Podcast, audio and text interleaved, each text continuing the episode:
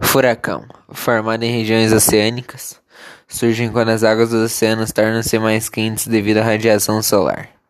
Eles giram no sentido horário no hemisfério sul e no sentido anti-horário no hemisfério norte, denominado esse efeito como efeito Coriolis, devido à rotação da Terra e sua inclinação.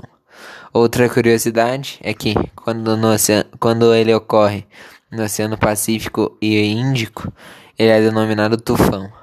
Já quando ocorre no Atlântico, é denominado furacão.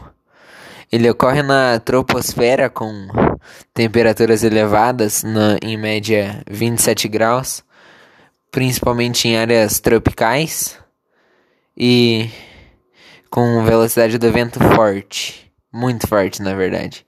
Eles causam muita destruição, fazendo famílias perderem suas casas, tudo praticamente. É. Acho que é só. É feito pelo Pedro e pelo Gabriel do primeiro MC.